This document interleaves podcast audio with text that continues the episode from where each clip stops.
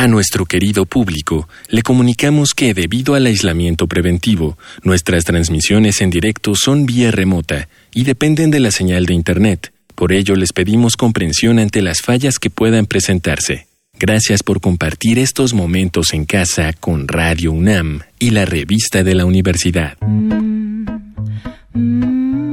Queridos radioescuchas, bienvenidos a este programa que es el suplemento radiofónico de la revista de la Universidad de México. Yo soy Elvis Liceaga y en este mes estamos hablando de racismo en la revista, así que en el suplemento estamos hablando de otros racismos, porque se puede hablar de varios racismos.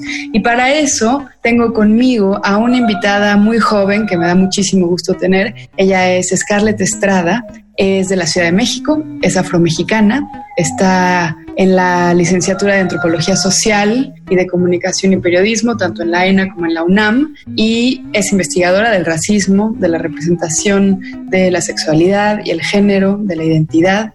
Bienvenida, Scarlett, ¿cómo estás? Hola, es un placer estar aquí y bien, muchas gracias. Oye, dime una cosa para empezar. ¿Es importante para ti pronunciarte como afro-mexicana?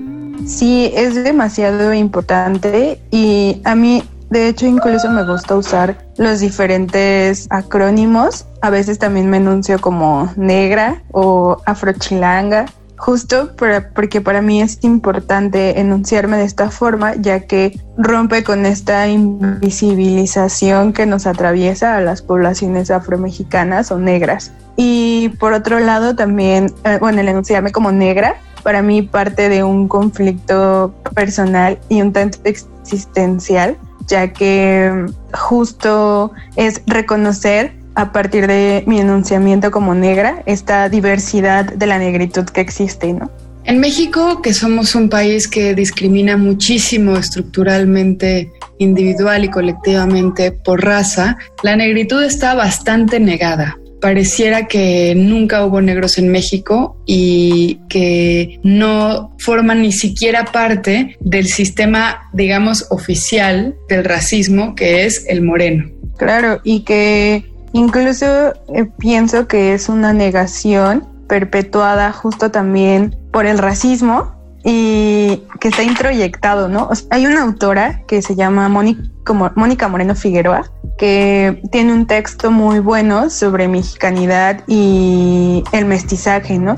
Y yo al leerla me doy cuenta que justo esta invisibilización es una consecuencia del racismo estructural, pero aparte es un proceso dialéctico, ya que a la par de que se invisibiliza a las poblaciones afro, se niega el racismo. Por lo tanto, la gente dice como, en México no hay racismo porque no hay gente negra, ¿no? Sin embargo, sí hay gente negra y por otro lado, también la población indígena sufre racismo. Entonces, es justo como entrar en un círculo vicioso de negar doblemente, ¿no? No solamente se niega a la población afrodescendiente, sino también se niega el racismo y la existencia de y sus prácticas, ¿no? Creo que ahorita esto está cambiando bastante, estamos como viviendo este proceso de cambio donde se está dando cuenta de, que existe una problemática fuerte de racismo que hay que atender y que está muy inmiscuida y es necesaria atenderla desde diferentes aspectos y no solamente lo individual, sino desde lo estructural también.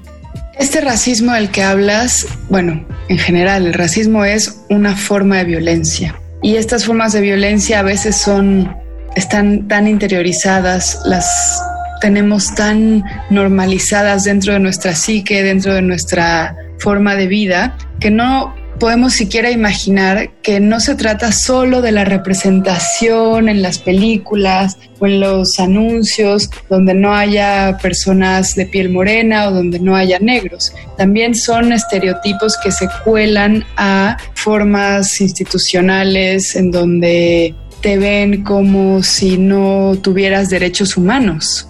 Y que como bien mencionas, incluso atraviesan campos más pequeñitos, entre comillas, ¿no? Porque para mí no es pequeño, sino es parte de este problema enorme que es un, por dar un ejemplo, justo cuando vamos a pedir trabajo y nos ven con el cabello chino suelto, piensan inmediatamente que tenemos que arreglarlo o que tenemos que peinarlo porque el cabello chino es símbolo de, de, esa niñez, ¿no? O, o de algo no formal. Entonces puede ser un, un ejemplo súper pequeñito, pero que al final forma parte de esta gran problemática. Y por otro lado, pienso que también las representaciones, al menos en lo que yo he, investigado y he tenido la oportunidad como de reflexionar respecto a cómo se ha construido la imagen de la negritud en México, en algunas películas, especialmente en la época del cine del oro mexicano, que justo es muy interesante porque heredan la noción y los estereotipos de negritud que se construyen en el cine estadounidense. Entonces tenemos justo película, la película de Angelitos Negros, donde está la nana Merced y la niña Belén, que justo la nana Merced pues eh, representa justo este estereotipo de la mujer negra cuidadora, la mujer negra que se dedica a las labores domésticas, la mujer negra que cuida a los niños, ¿no?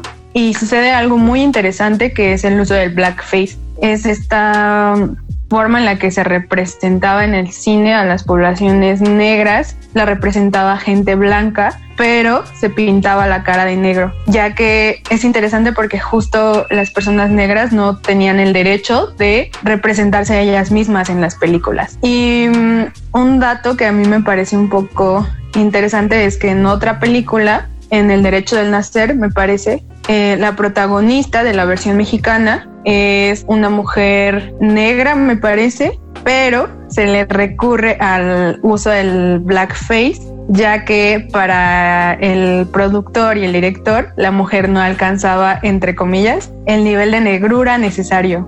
Entonces, en este sentido, creo que hay justo como toda una construcción de representación de la negritud en la época del cine del oro mexicano, en algunas películas en específico, pero que este es heredado de otros contextos, ¿no? Como el de Estados Unidos. Y pienso que no solamente sucedió con las películas de Angelitos Negros y El Derecho de Nacer, sino también lo encontramos en Memín Pinguín. Es solo como por dar un pequeño ejemplo. Lo que vemos ahora en las series de televisión o en las películas es una negritud bastante blanqueada, ¿no? No sé si nos puedes hablar un poquillo de cómo ahora los estándares de belleza han constreñido tanto sus lineamientos como han determinado cuál es el sistema oficial, los lineamientos oficiales de la belleza para excluir a lo verdadero, a lo complejo. Y entonces ves a muchas mujeres de piel negra con facciones de una mujer blanca, por ejemplo. Sí, totalmente de acuerdo. O sea, pienso que, que justo esto, ¿no? Hay un ideal homogéneo de la belleza que se asemeja más a ciertas especificaciones, bueno, a cierto tipo de belleza que justo tiene que ver con una belleza como con rasgos más finos entre comillas, pero al, decir finos, finos entre comillas, piensen que estos rasgos finos han sido definidos a partir de lo europeo o lo blanco.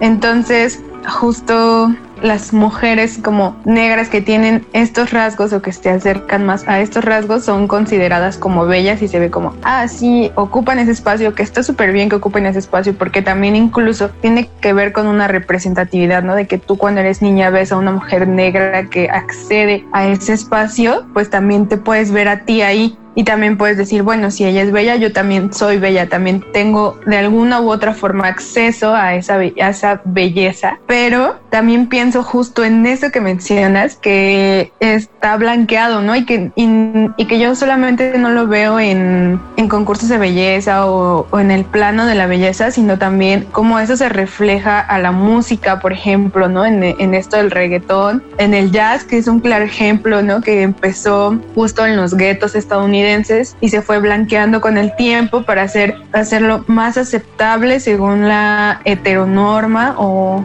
según la homogeneidad blanca y en este sentido pues más aceptable, ¿no? Pero en cuanto era tocado como por personas negras y del gueto era eso, ¿no? Era, era música del gueto, música de personas negras y no aceptado. Entonces creo que sí hay, hay que tener en cuenta como que este, este proceso de, de blanquitud que existe y también en lo que mencionabas al principio me hace pensar justo como que existe siempre una, un ideal homogéneo en cuanto a, la belleza, por ejemplo, y que niega justo la diversidad que existe de la negritud también.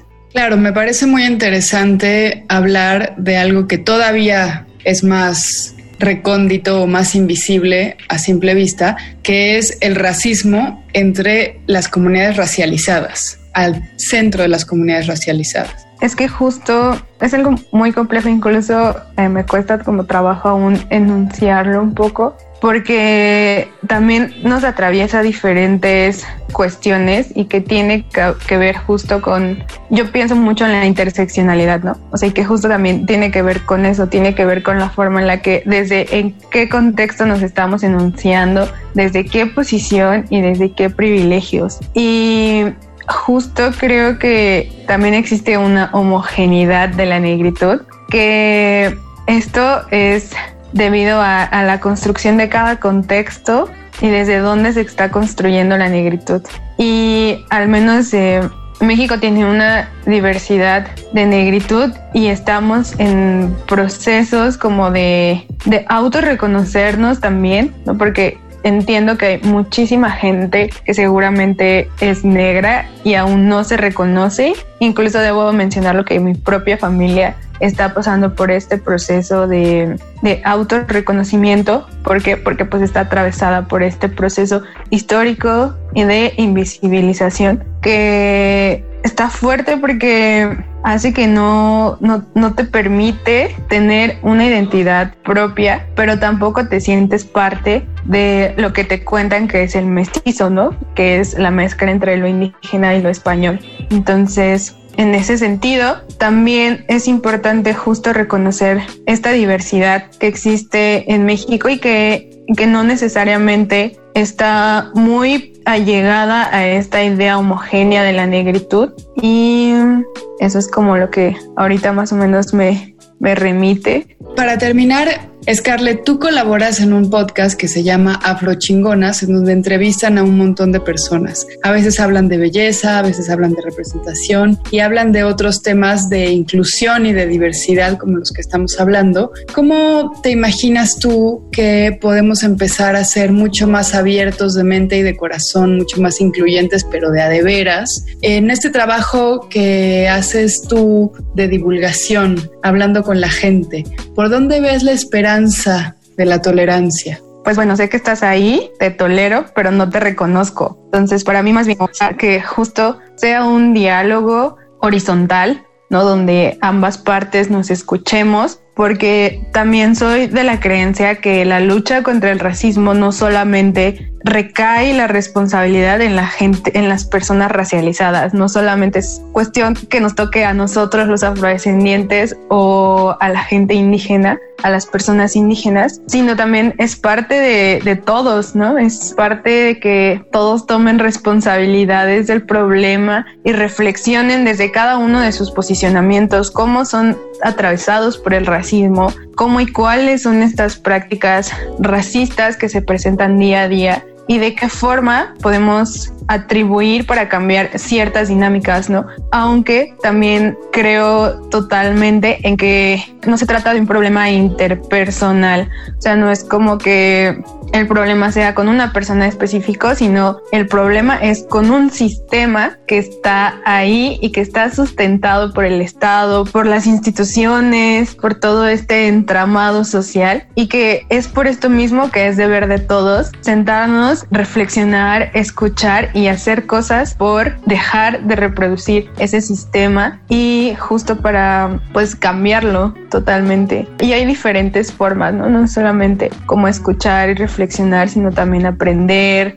Hemos llegado al final de este programa. Si quieren escuchar más de Scarlett, pueden buscar su podcast Afro Chingonas y pueden leerla también en la revista digital Afroféminas. Si quieren leer más sobre racismo, les recomendamos los artículos The Sacrifice Black Children Shouldn't Have to Make de Stacia Brown y Brasiliana de Edimilson de Almeida. Ambos artículos se encuentran en el número de este mes de la revista de la universidad. Recuerden que pueden consultarla gratuitamente en www.revistadelauniversidad.mx. En Twitter y en Facebook nos encuentran como arroba revista-unam y sobre este programa pueden escribirnos a arroba shubidubi. Gracias a Miguel Alvarado y a Yael Baiz. Yo soy Elvis Liceaga. Hasta pronto. Este programa es una coproducción de la Revista de la Universidad de México y Radio UNAM.